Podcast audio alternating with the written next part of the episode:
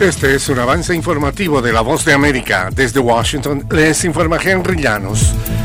Estados Unidos, Egipto y Qatar median en un armisticio para propiciar una pausa en hostilidades en Oriente Medio que podría durar 40 días, nos informa Judith Martín. Durante una visita a Nueva York, el presidente Joe Biden se mostró esperanzado ante la posibilidad de alcanzar una tregua temporal entre Israel y Hamas, un armisticio que suponga un alivio para la población gazatí y que permita la liberación de los rehenes en manos de Hamas.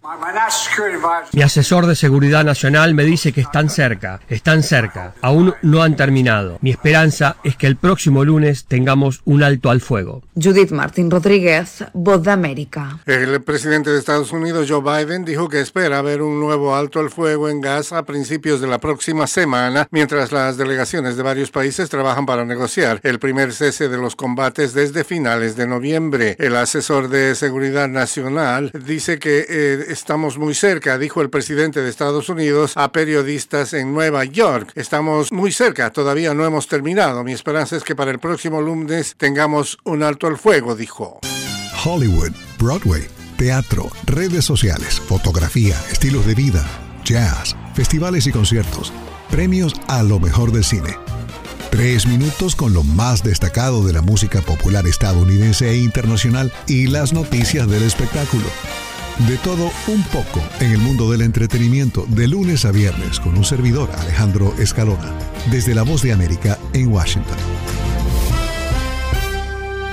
Una comisión bipartidista del Congreso de Estados Unidos ratificó el apoyo a Colombia en políticas de paz, lucha antidrogas, defensa nacional y medio ambiente. Nos informa Manuel Arias Naranjo. Una delegación de nueve congresistas estadounidenses, encabezada por Bern Buchanan, representante republicano por el estado de Florida y presidente del House Democracy Partnership, comisión de la Cámara de Representantes que trabaja con países para compartir prácticas que fortalezcan la democracia, se reunió en Bogotá con autoridades colombianas. Las partes compartieron visiones sobre temas estratégicos para los dos países, como la lucha antidrogas, de la que el ministro de Defensa de Colombia, Iván Velázquez, entregó un balance para el último año. Manuel Arias Naranjo, Voz de América, Bogotá. Israel estaría dispuesto a parar su guerra contra Hamas en Gaza durante el mes del ayuno musulmán, el Ramadán, si se alcanza un acuerdo para la liberación de los rehenes que siguen retenidos por el grupo insurgente, según el presidente Joe Biden. Negociadores de Estados Unidos, Egipto y Qatar siguen trabajando en un acuerdo de alto al fuego que